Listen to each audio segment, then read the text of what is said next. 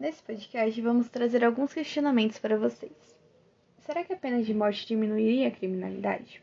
Antes da gente sair desse podcast com um posicionamento, seja ele contra ou a favor, primeiro vamos entender o que de fato é a pena de morte ou pena capital. Esse termo é utilizado há muito tempo, chega a ser tão antigo quanto o ser humano. Mas vem cá, será que aquele ditado a que se faz é que se paga deve realmente ser levado ao pé da letra?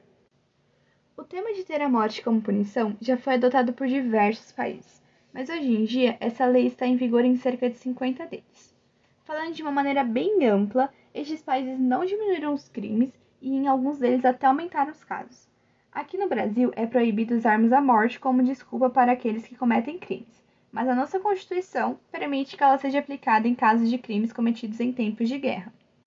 Muitos ainda acreditam que essa seja a melhor forma para combater o crime, se escondem atrás do seguinte argumento: não quero pagar pela manutenção de um criminoso.